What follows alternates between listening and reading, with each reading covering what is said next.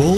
Seja muito bem-vindo, muito bem-vinda. Cá estamos nós iniciando mais uma live sem mimimi para falar de contabilidade de verdade, sem enrolação, indo direto ao que interessa.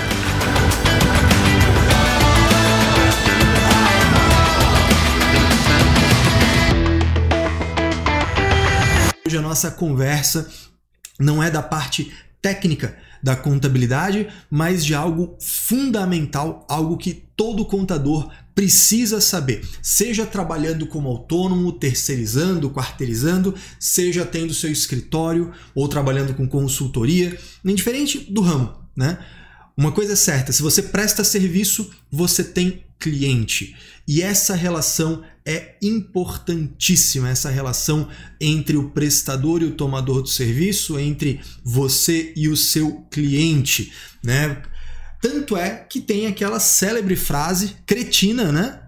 O cliente tem sempre razão. Cá entre nós, isso não é verdade, né? Isso não é verdade. Mas não é a conversa de hoje não é sobre isso. A gente tem um vídeo muito legal aqui no YouTube que é o servir sem ser subserviente. Naquele vídeo eu falo um pouco sobre essa falácia do cliente tem sempre razão. Né? Ali eu, eu explico um pouco mais esse aspecto, pelo menos o meu ponto de vista a respeito dele.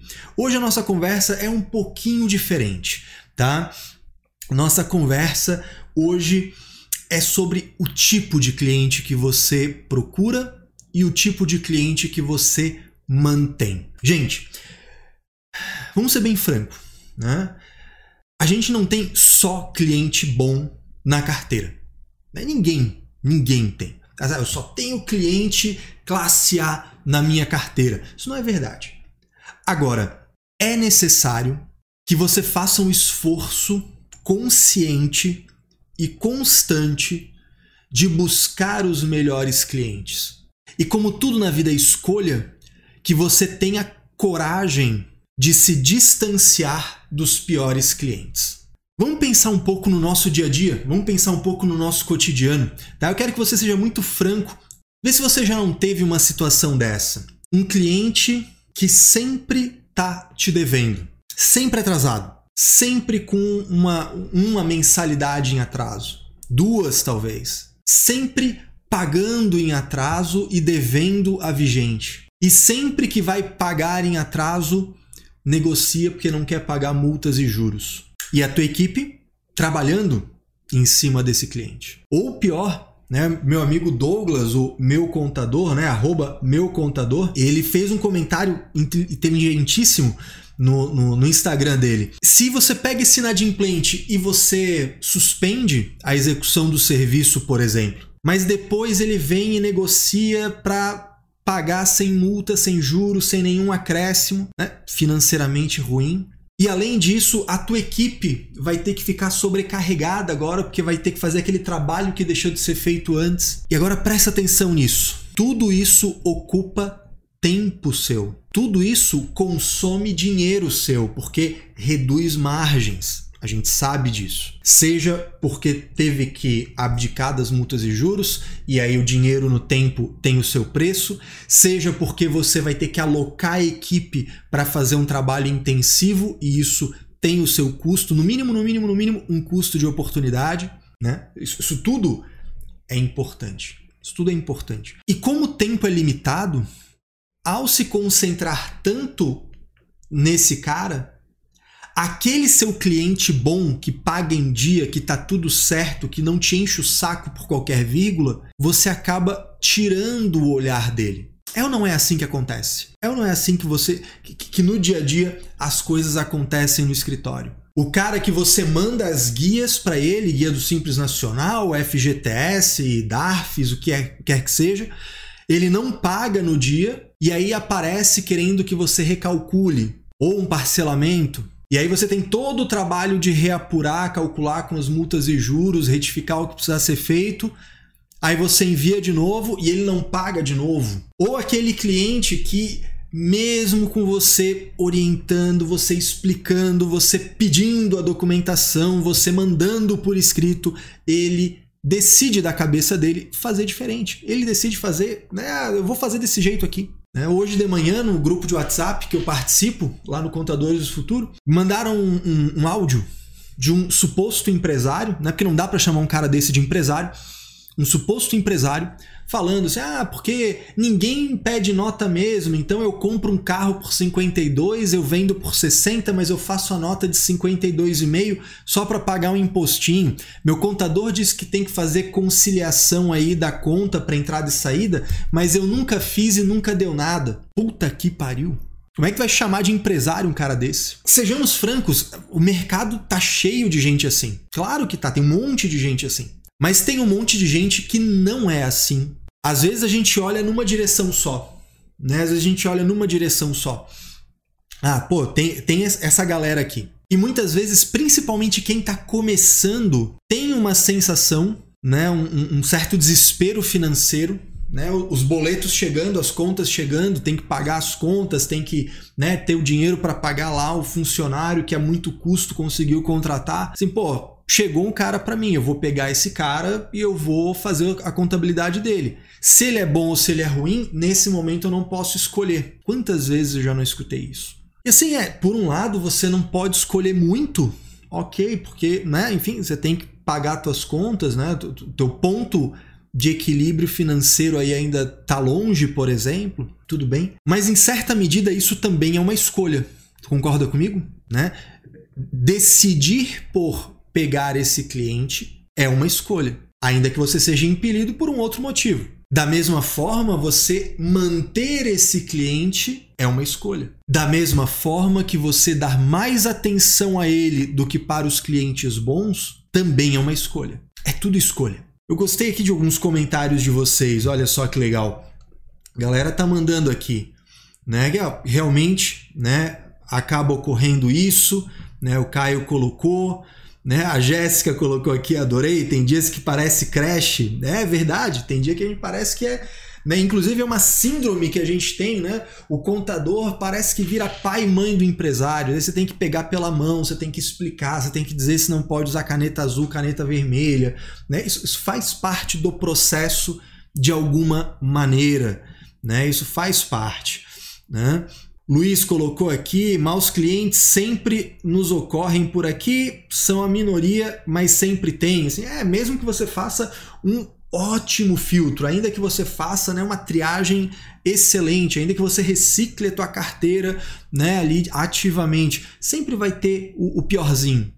Né? A questão é você nivelar tanto, tão por cima, você nivelar tão por cima, tão por alto, que o que vier mais abaixo, você já acha ruim. Mas se você comparar, às vezes aí tem, tem escritório que tá pegando coisa muito pior e lidando com isso o tempo todo. E eu vou dizer uma coisa para vocês, tá? A, a Vera colocou aqui um negócio nos comentários que eu gostei muito.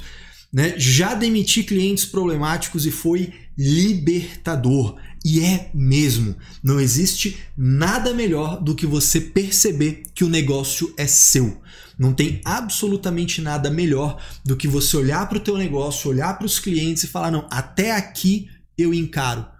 A partir dali eu já não estou mais disposto. E se ele não quer dançar conforme a música que toca aqui, ele que procura outro lugar, ele está no direito dele.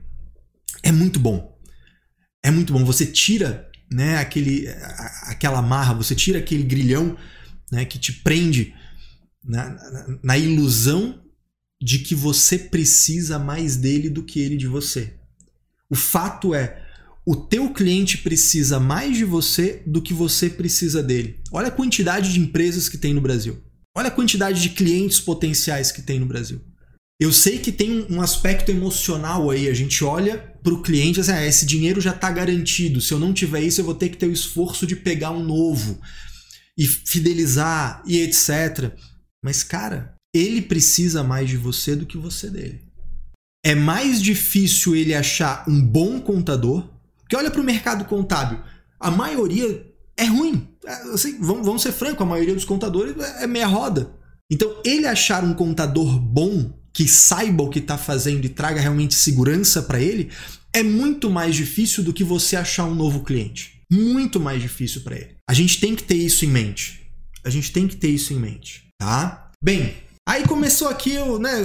Aí tem tudo quanto é tipo de choro aqui, né? Vamos ver aqui, ó. Bibi mandou. O problema é quando é parente e você fala que não quer mais fazer e ele sempre vem com alguma desculpa. Né? Esse é um, um, exemplo excelente do inferno que é você não ser dono do seu próprio negócio ou do seu próprio nariz.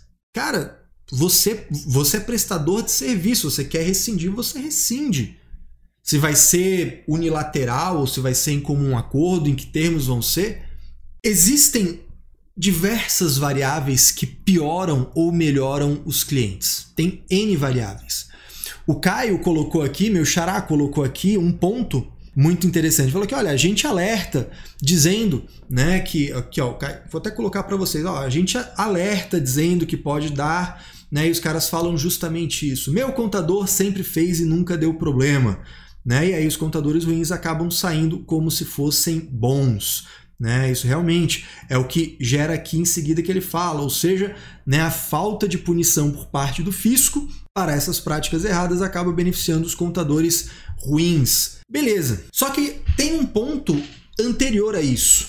Tem um ponto importantíssimo anterior a isso, que é justamente o que eu quero conversar com vocês na live de hoje que é você entender que existem diferentes tipos de cliente e que você tem que se concentrar naqueles que faz mais sentido para você. Ponto. Não tem cliente certo ou errado.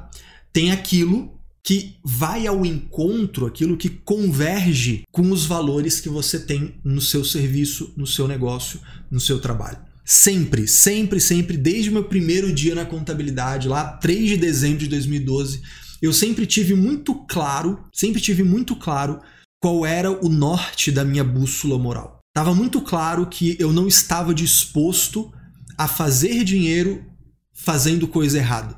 A noção de certo e errado para mim sempre foi muito importante. Existe, claro, dentro do que é certo ou daquilo que não fere nenhuma lei, existem caminhos mais ou menos vantajosos. E eu preciso conhecer muito bem esses caminhos para orientar o meu cliente. Mas sempre ficou muito claro para mim que manter um cliente que quer fazer coisa errada não resolve. Para mim, né?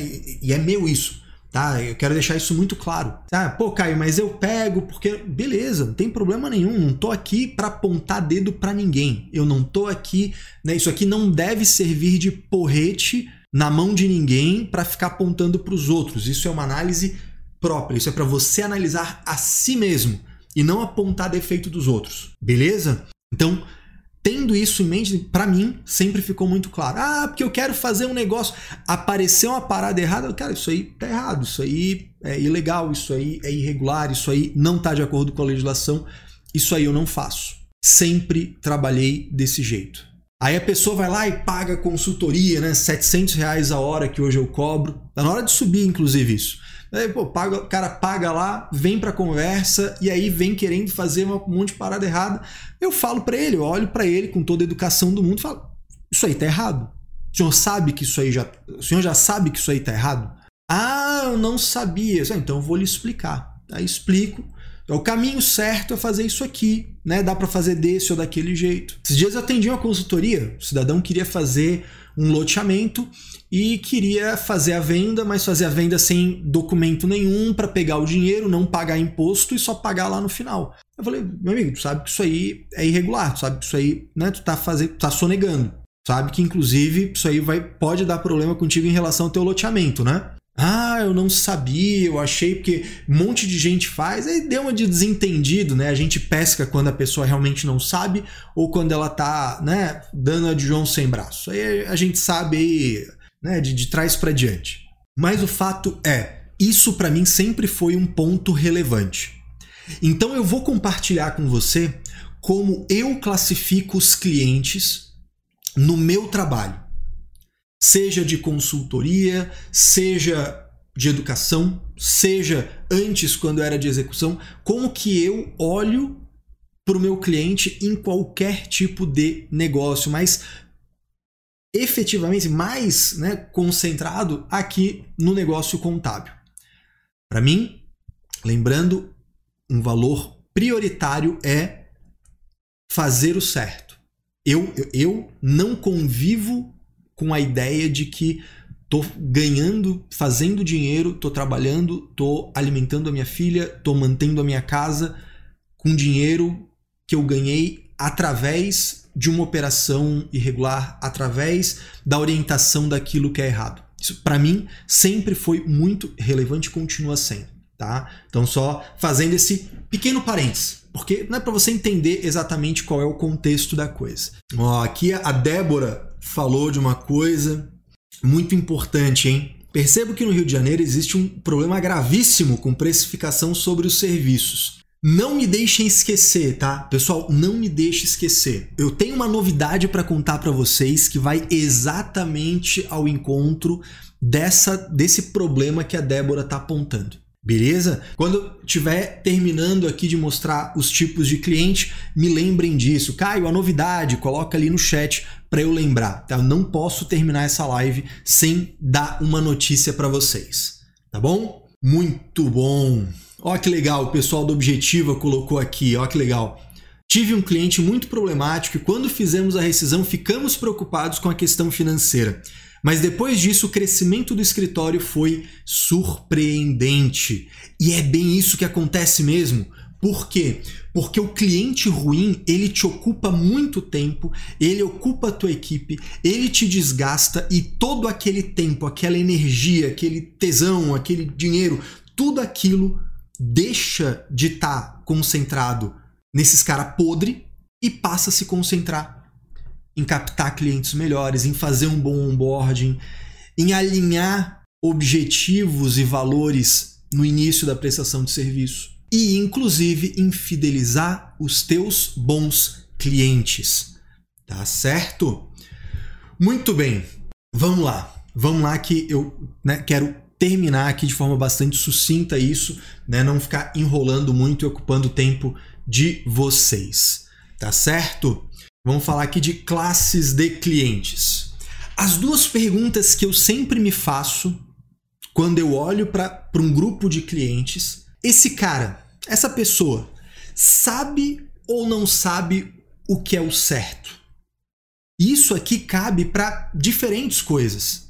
Tá? Isso aqui cabe para a operação dele, isso aqui cabe para emissão de nota, isso aqui cabe para o pagamento em dia, isso aqui cabe né, para tudo. Tu tem que olhar para a pessoa, tem, né? porque no final das contas o, o cliente é uma empresa, mas no fim das contas é uma pessoa que comanda outras pessoas. Então ele está falando de gente aqui. Tem que olhar para essa, essa criatura assim, cara, ele sabe ou não sabe ainda o que é o certo a ser feito. Esse é um primeiro ponto. Porque se ele não sabe, se ele não sabe, bem, eu vou ensinar. Ou seja, todo contador ele precisa ter um quê de professor. Todo contador precisa ter a sua veia educacional desenvolvida. Você precisa entender que aquilo que é óbvio para o contador não é óbvio para o cliente, para o empresário. O empresário ele não estudou para ser empresário na grande maioria dos casos. Ele simplesmente resolveu abrir um negócio porque, sei lá, porque foi demitido, porque né, não tinha outro caminho, não conseguia emprego. Aí resolveu abrir lá uma portinha e, né, enfim, ele precisa ter contador e chegou lá. Então, talvez você esteja partindo da premissa de que ele já sabe tudo, mas ele ainda não sabe. Tá bom? Então, essa é a primeira pergunta que você tem que se fazer. Se ele sabe ou não sabe o que é o certo. Se ele não sabe, cabe a você verificar se ele está aberto para aprender. E se ele está aberto para aprender, cabe a você ensinar eu não vejo como, assim, na minha opinião, tá? Na minha opinião, toda empresa contábil deveria ter um produto educacional. Seja no início da sua esteira, quando o cara ainda nem é cliente, mas ele quer aprender coisas importantes para os empresários. Seja para quando ele já é cliente e você oferece conteúdos, por exemplo, em vídeo, ensinando coisas importantes para o empresário.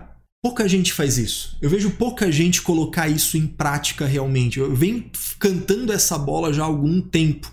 Né? Eu vejo pouca gente se mobilizar nesse sentido. Mas eu penso que todo negócio contábil deveria ter na sua esteira, em algum ponto, antes ou em paralelo ao serviço contábil, deveria ter um produto educacional. Tá? Não é um produto para ganhar dinheiro, é um produto para qualificar o teu cliente ou qualificar o teu lead, certo? Muito bem. E a segunda pergunta que está aqui na tela é o quê? Se ele quer fazer o certo ou se ele está disposto a fazer o certo. Porque tu concorda comigo que são duas coisas diferentes. Assim, eu sei o que é o certo. E diante do certo e errado, eu escolho o certo. São, duas, são dois movimentos. São duas coisas distintas. Faz sentido? Aí a gente vai começar a olhar, ó, que legal, William tá falando aqui, minha meta é começar a produzir esse conteúdo. Pô, show de bola, show de bola, cara. Eu acho sensacional, tá? Se hoje eu fosse abrir um escritório, a primeira coisa que eu faria seria alinhar tá? um conteúdo, seria alinhar um produto educacional para qualificar lead e, e, e depois disso para educar, para ensinar, para qualificar o meu cliente. Porque ele mais educado, eu funciono melhor, eu trabalho melhor, eu tenho mais lucro, eu dou menos suporte. Tá? Eu pessoalmente, né, eu iria por esse caminho, tá certo? Mas vamos lá. Bem, diante dessas duas perguntas, né, essas duas questões que para mim são centrais, eu vou usar aqui para responder essas questões, eu vou usar os memes que eu uso lá nos stories do Instagram, né? Se você me acompanha, você já conhece. Se você não me acompanha, você vai lá @caio_melo_oficial e lá você me acompanha no Instagram. Eu sempre respondo os stories, às vezes de forma séria, às vezes não tanto, mas uso algumas imagens, alguns memes para ilustrar a resposta. E eu vou usar eles aqui, tá? Então, bem, ele sabe ou não o que é o certo? Tem o cara que sabe, né? Então coloquei aqui, né, a imagenzinha do Morpheus é o cara que sabe, ele sabe o que é o certo e errado, ele tem a distinção de uma coisa ou outra. Pô, beleza. Show de bola. Mas tem o cara que tá mais perdido que segue em tiroteio, né? E aqui eu boto o John Travolta ali, aquele meme do Travolta, que, porra, o cara né, fica confuso, o cara não sabe se vai para lá, se vai para cá. Então a gente tem, né, essa, essas duas possibilidades. Tem o cara que sabe e tem o cara que ainda tá perdido. Meu objetivo é que esse cara que esteja perdido passe a se encontrar. E eu vou educá-lo nesse sentido. Agora, tem o cara que realmente quer fazer o certo, ou pelo menos tá disposto. Porque às vezes assim não é uma coisa tipo, pô, que legal, vamos lá então, vamos fazer adequação, vamos bora, né, time compliance. Não é isso. Assim, pô, o cara não vai festejar com isso. Mas às vezes ele te manifesta de uma forma mais discreta. Mas é, não, pô, prefere economizar imposto de tudo quanto é jeito e tá com o rabo preso e tá sempre com risco de uma fiscalização, com risco de alguma coisa, ou você prefere fazer um planejamento e pagar o mínimo de imposto necessário, mas dentro da segurança da lei? Aí o cara vai falar: não, pô, assim, pagar imposto é ruim pra caramba, né? Eu, eu odeio pagar imposto, óbvio. Mas assim, eu pago o mínimo necessário, mas dentro da legislação, dentro da lei, dentro do, da regularidade. Não quero ter rabo preso com ninguém. Então, pô, não é que ele quer fazer assim, pô, ele tá com tesão de fazer o compliance acontecer. Não, mas é que ele quer Assim, pô, tudo bem, vamos fazer então aí. Já que tu tá dizendo que esse é o certo, beleza. E tem muita gente assim. Tem muita gente assim. Quando você questiona diretamente, assim, tá, mas tu tá disposto a fazer o errado, a, a, fazer, a sonegar? Não, não, eu quero ver até onde dá para ir, mas dentro do, da regra. Então tá bom, tem um monte de gente assim. Não se engane, não é porque você vê mais gente falando de falcatrua que todo mundo faz. Isso é uma distorção de atenção, porque quando você olha, né, para esse mar de gente, quem que se destaca? Os barulhentos. Quem é... e, e, essa galera que faz coisa errada, a galera da falcatrua, a galera do jeitinho, a galera que, né, enfim, que, que é por fazer algo errado, essa galera é barulhenta. Né? Até, sobretudo porque no Brasil criou-se uma ideia de que fazer as coisas certo você meio que é um. Você é meio otário, você é meio quadradão, você é meio Zé Mané. E não é. Fato é esse. Mas é mais comum que as pessoas fiquem falando, se vangloriando, ah, porque eu fiz isso, eu fiz aquilo, não sei o quê, do que é errado, do que se vangloriando de fazer o certo, que não é mais do que obrigação.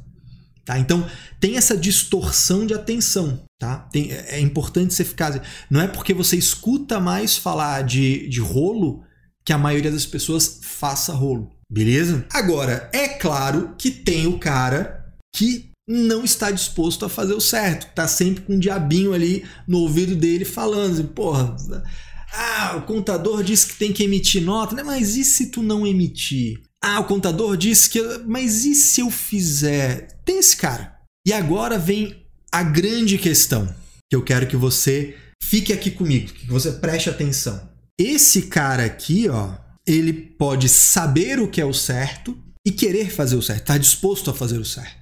Mas tem o cara que sabe o que é o certo e não quer fazer o certo. Concorda comigo que são coisas completamente. são pessoas completamente diferentes, são perfis completamente diferentes de cliente? O cara sabe, nossa, eu sei que tem que emitir nota, mas eu não vou. Não, tudo bem, eu sei que tem que separar as coisas da empresa e da pessoa, mas eu não vou. O dinheiro é meu, eu faço o que eu quiser, eu te pago para você cuidar da minha contabilidade, eu não te pago para se meter nas minhas coisas. Né? De vez em quando a gente vê umas, umas loucuras dessas. E da mesma forma, tem o cara que, por não saber o que é o certo e errado, também não está disposto a fazer o certo. E tem aquele cara que assim, olha, eu não sei direito, eu, eu, eu, eu não conheço, tá? Eu não tenho essa noção. Mas, uma vez tendo essa noção, está disposto a fazer o certo. Ou seja, eu tenho algumas combinações possíveis aqui. E é a partir daqui que eu classifico os clientes em quatro classes que eu quero compartilhar com você aqui. São como níveis de maturidade do cliente, considerando aquilo que é relevante para mim, para mim é relevante que o meu cliente queira fazer o que é certo. Para que eu tenha vida, para que eu tenha segurança, para que eu coloque a cabeça no travesseiro e durma tranquilo. Então eu tenho ali um tipo de cliente, vamos começar de baixo para cima, tem o cliente classe D, né? Aquele cara que sabe o que é o certo, ou seja, ele tem a noção do certo e do errado. E tendo essa noção, ele prefere fazer o errado. Esse cara é chave de cadeia. Esse cara é só dor de cabeça. Esse cara fode o teu lucro. Esse cara quebra a tua agenda. Esse cara estressa a tua equipe. E quando você força, pô, você é meu assistente contábil e aí tem esse cara que é horrível e aí você expõe a tua equipe a esse cara horrível que distrata, que xinga, que manda tomar no cu, que não sei o que lá. Você tá perdendo Anota aí, você vai perder os melhores membros da tua equipe por expor essa galera a uma quantidade de clientes classe D. Porque isso vai minando. Isso vai minando. Esse é o tipo de cliente que quando você atende por muito tempo, quando você lida com ele por muito tempo ou de forma predominante, você começa a se questionar, cara, contabilidade não dá dinheiro. Contabilidade, porra, não serve para nada. Pô, contabilidade né, não tem utilidade nenhuma. Né? Contador ganha mal, se estressa, se fode o tempo todo para ganhar uma merreca. E quantas e quantas vezes eu já não recebi relato de gente que, pô, entrou na minha escola, né, entrou lá no CSM ou entrou na formação em contabilidade imobiliária, enfim, e depois me mandou por direct. Né, eu, eu assim, eu, eu gosto, fico feliz, fico um pouquinho emocionado quando manda assim, Caio, eu tava pensando em desistir da contabilidade, eu sempre achei que era isso, que, que, era aquela vidinha mais ou menos, que era aquela porcaria, que era ficar refazendo guia de FGTS, que era só ficar refazendo parcelamento, que era só ficar dando jeito em merda que cliente queria fazer. E eu comecei a enxergar que tem um, tem um outro mercado que não é esse mercado do, dos clientes classe D. Então, desses aqui eu quero distância, esses eu não quero comigo. Agora, dos outros, bem, dos outros dá para ter. Por exemplo, você vai ter aquele cara que ele ainda não sabe direito, né? O cliente classe C. Aquele cara, ele não sabe ainda o que é o certo e errado, ele tá perdido, ele né, ignora, e nesse sentido, ele é um ignorante, ele não ele ignora as informações, ele não as conhece, ele nunca teve acesso, e por isso ele faz de qualquer jeito. Então ele não tá nem pensando nisso, não tá no universo de possibilidades dele que ele esteja fazendo coisas erradas. Esse é o tipo de cliente que se você tem ele em massa, se você tem ele com né, uma grande quantidade, você vai empurrando com a barriga. É, você vai fazer. O, o, o, típico contador de cliente classe C é isso. É o cara que vai fazendo, vai empurrando com a barriga, faz de qualquer jeito, fecha um balanço nas coxas porque ninguém olha mesmo, né? Faz lá a guia do, do DAS de qualquer jeito, ah, porque segregação, ah, ninguém quer saber de segregação de monofásico, e vai tocando, tá? Esse é o caminho do cliente classe C. Já é muito melhor melhor, já é muito melhor do que o classe D, com certeza. Agora, não é tão bom ainda, né? Ainda dá para ser melhor. Concorda comigo? Então, a gente tem o cliente classe B à disposição financeira. Então, o que, que eu quero contar para vocês aqui em primeira mão? Nós teremos no dia 21, dia 21 de março, tá? Então anote aí dia 21 de março, é uma segunda-feira, nós teremos uma masterclass, um aulão. Caio, mas você que vai dar aula, vai dar um aulão sobre precificação? Não. Por quê? Porque ainda que eu conheça métodos de precificação, eu não tô no front, tá? Eu não tô ali, eu não tenho um escritório que tá precificando e fechando contratos. Então eu falar sobre isso não teria o mesmo peso. Por isso, eu vou trazer para conversar com vocês num aulão, numa masterclass, que vocês vão poder se inscrever para participar. Um contador, dono de negócio contábil, dono de empresa de tecnologia, o cara que tá no front, o cara que tá fazendo acontecer, que tá precificando, entregando orçamento e fechando o contrato, tá? Meu amigo, o João Marcelo vai estar tá comigo para a gente fazer um aulão sobre precificação de honorários contábeis.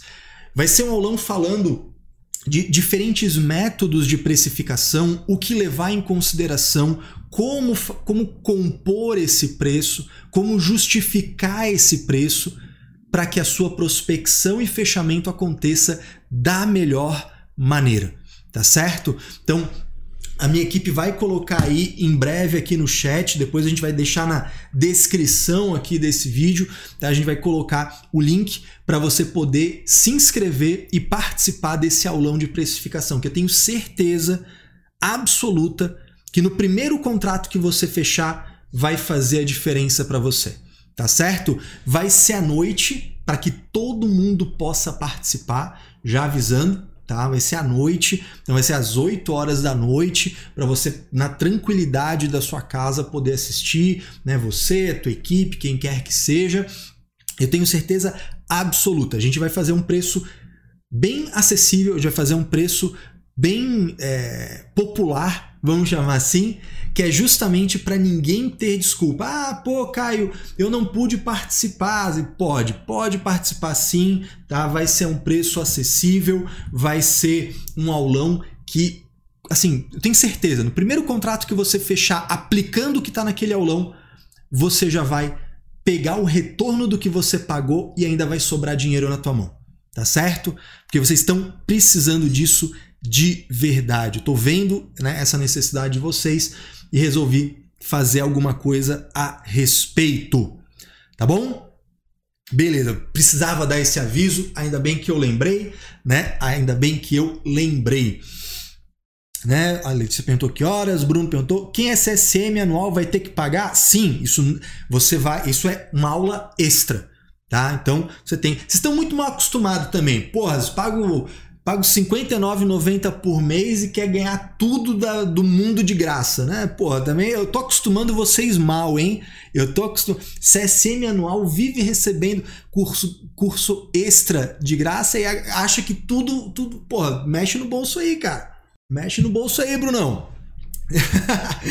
tá certo? Falar nisso, galera do CSM anual, agora em março vai ter aulas gratuitas extras de contabilidade rural e agronegócio. Né? Então, porra, janeiro tiveram aula de tributação de aplicação financeira, fevereiro tiveram aula de PIS e COFINS, agora em março vão ter aula de agro, tudo sem pagar porra nenhuma mais. Pô, estão tão acostumados, tão mal acostumados. Eu, eu vou parar de dar coisa de graça para vocês.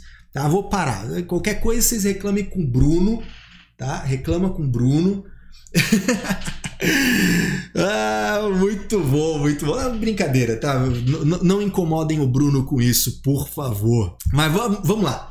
Vamos conversar aqui, vamos terminar esse assunto. Não, Cristina, fica tranquila que é brincadeira, tá? Eu faço a zoeira e o pessoal não entende que é zoeira, daqui a pouco tem gente xingando lá o Bruno. Não, não xinguem o Bruno, tá? É brincadeira?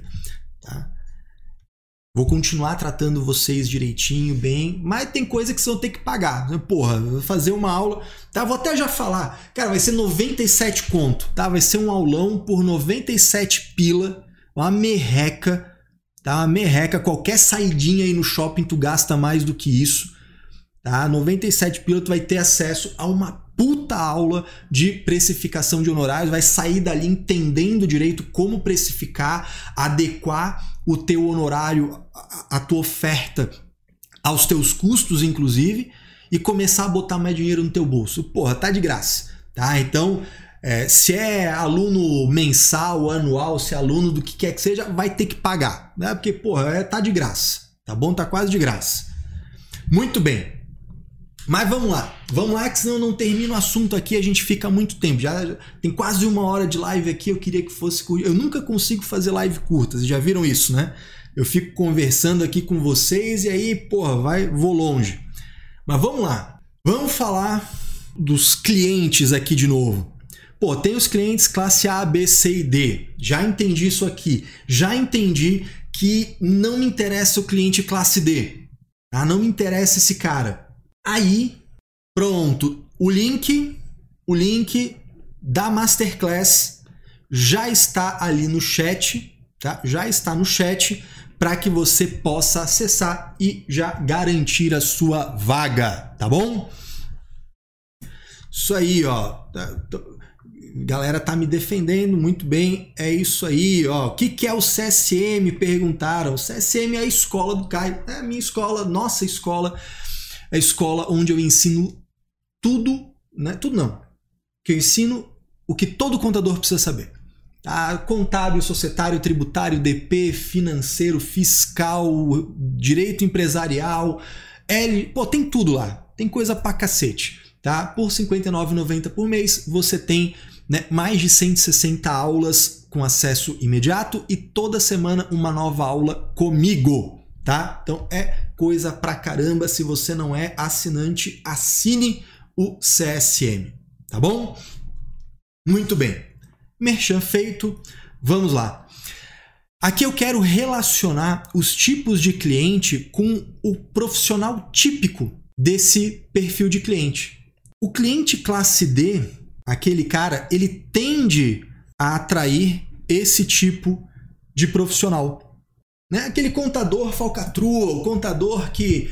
É, assim, assim como tem o cliente safado, tem o contador safado. Quantas e quantas vezes a gente vê esses casos? Ah, o contador pediu dinheiro pro cara, ah, deposita o dinheiro que eu pago as guias para ti. Aí ele vai lá e retifica as declarações e não paga guia nenhuma e embolsa o dinheiro contador que vai lá e se registra ou registra a esposa, registra filho como se fosse funcionário da empresa para ir fazendo recolhimento de FGTS e os cambal. Tá? Porra, tem essa galera. Tá? Então não adianta a gente só falar, ah, tem cliente ruim. É, mas tem contador também que é filho da puta. Tem contador que é foda, tá? V vamos ser justos. Então uma coisa atrai a outra. E se combinar direitinho, todo mundo fica feliz. Todo mundo pega o cliente do seu tipo. Esse cliente classe C, que é aquele cara que né, tá perdidão de outra volta lá, não sabe se vai para cá, se vai para lá e também não tem ideia né, se, se quer fazer o certo ou errado, ele combina muito com aquele contador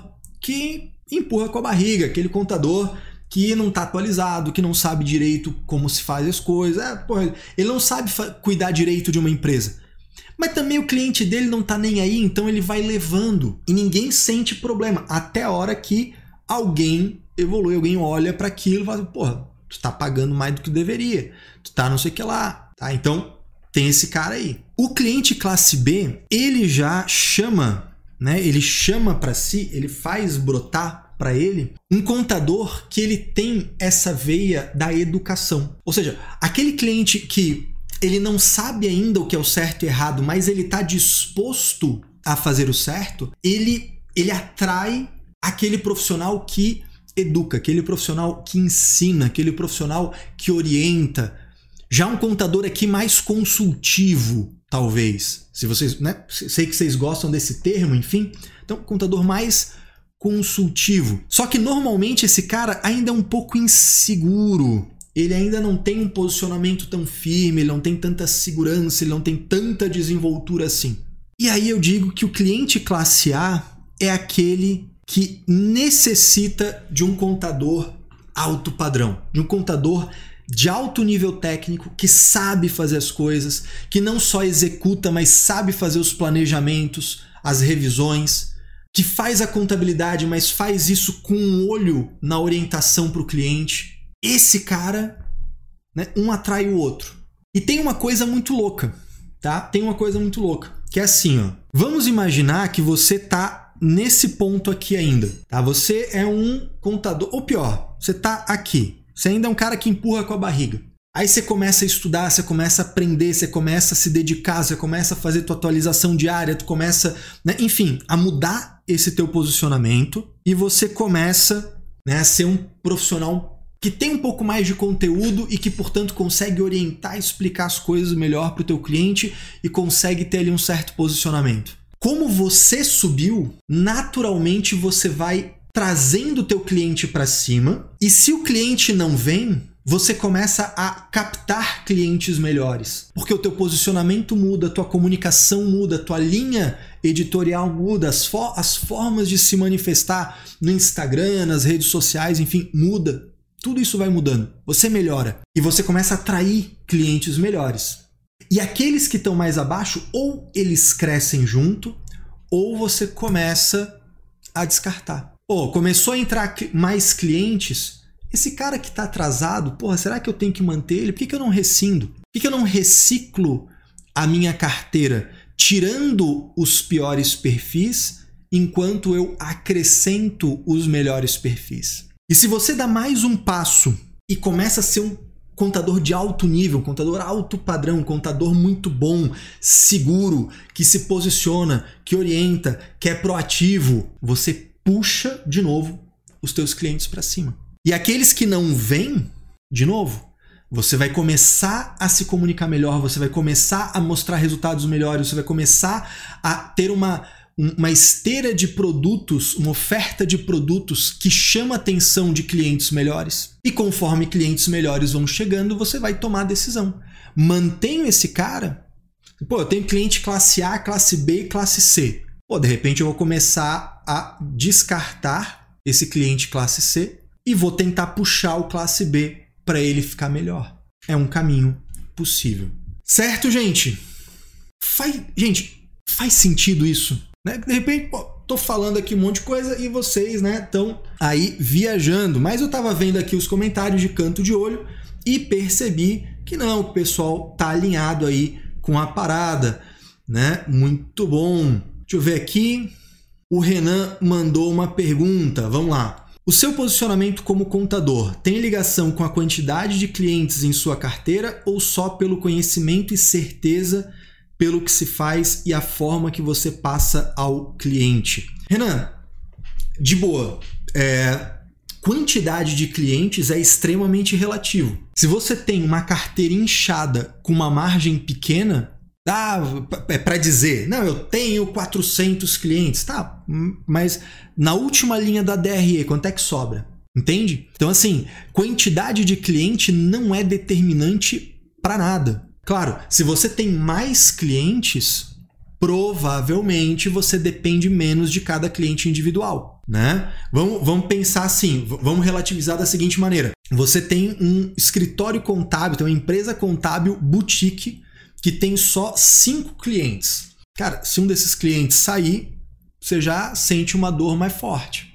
Concorda comigo? Ou seja, o percentual, a fatia que cada cliente representa da tua carteira já é grande por natureza. Se você começa a ter um pouco mais de cliente, você dissolve isso. Um colega uma vez comentou, e eu achei muito interessante esse posicionamento dele. Desculpa, eu não lembro o nome da pessoa. Se ela tiver por aí, por favor, se manifeste. Que ela falou que ela não ela não deixa a carteira de cliente ficar de um jeito que um único cliente represente 20% dela. Por quê? Porque se esse cara sair, você tá ferrado. Então, quando isso acontece, ele se, né, entrou um cliente grande com um horário muito bom e aí ele vai representar 20% da, da minha carteira, né, dos meus recebíveis. E, pô, então vou tratar de captar mais clientes ou, né, manter o, o reajustamento periódico desses clientes que já existem para ir dissolvendo essa participação do cliente grande que entrou. Nesse sentido, quantidade de clientes é importante. Porque se você tem muito, muito, muito, muito pouco, fica difícil você manobrar nesse sentido. Agora, quantidade por quantidade é ego. Quantidade de clientes é a mesma coisa que o pessoal do Instagram falar quantos seguidores. Ah, porque eu tenho tantos mil seguidores. Tá, mas o que me interessa é o seguinte: quanto dinheiro que entra. Né? Vai ter mil clientes com 197 reais de honorário? Cada novo cliente é trabalho, é responsabilidade, é uma nova declaração, é um novo processo, tá certo? Então, assim, ó, quantidade de cliente não é algo tão relevante assim, sabe, Renan? Eu prefiro olhar a qualidade do contador, me olhar como nível profissional, não pela quantidade de clientes que eu tenho. Tanto que eu eu, por exemplo, na parte educacional, raramente eu falo quantos alunos eu tenho. Por quê? Porque não é isso que interessa. O que me interessa é a transformação efetiva que eu faço no meu aluno, que é o meu cliente. Me interessa a qualidade do que eu entrego. Claro que se eu tivesse só 10 alunos, seria péssimo. Agora, se eu tenho uma quantidade maior, porra, se eu tenho 100 alunos, se eu tenho mil alunos, se eu tenho 10 mil alunos, não é isso que é o mais relevante. Me interessa muito mais a qualidade do que eu entrego e a percepção do cliente né, do, do, valor agregado que aquele serviço tem. Beleza? Muito bom. É, ó, a Cristina colocou aqui. Passei por isso no ano de 2019, saiu o carro-chefe do escritório, quase quebrei, né? Tô aqui ainda, mas não recuperei. Tá? Então tá aí um, um, um testemunho, fico né, triste, Cristina, que pena que isso aconteceu contigo, mas para que não aconteça com outros contadores aqui, fica essa sugestão: não deixar que um único cliente represente uma fatia muito grande da tua carteira de recebíveis. Né? E aí, por exemplo, a masterclass, o aulão de precificação de honorários vai fazer toda a diferença. Né? Eu vi alguém colocando aqui no, no chat, colocando aqui no, no, na fila de mensagens ah, porque por isso que deveria ter uma tabela de honorário mínima. Cara, não deveria ter tabela de honorário mínima, sabe por quê? Porque ninguém sabe o custo de ninguém. Você, porra, faz o teu preço. Oferece algo que, que valha o teu preço. E monte o teu preço de forma consciente. Monte o teu preço sabendo o porquê que você está cobrando isso e que isso vai te dar uma margem razoável, tá? Então, de verdade, de verdade, tabela mínima não resolve. Olha, olha o advogado. Olha os advogados, estão tudo fodido. Eles têm tabela mínima, mas estão tudo fodido. Por quê? Porque aí a galera fica nivelando pela tabela mínima, aí dá um jeito de fazer abaixo da mínima e ninguém fica sabendo. Não adianta, não resolve. O que resolve é uma boa precificação e entregar mais do que ofereceu ou vendeu. Tá? É isso que vai realmente fazer acontecer. Eu estou todo dia aqui falando para vocês sobre como entregar em alto nível, em ser um contador alto padrão. Né? E agora eu trouxe um pouquinho para vocês, do meu ponto de vista, sobre como encarar a sua carteira de clientes. Tá certo?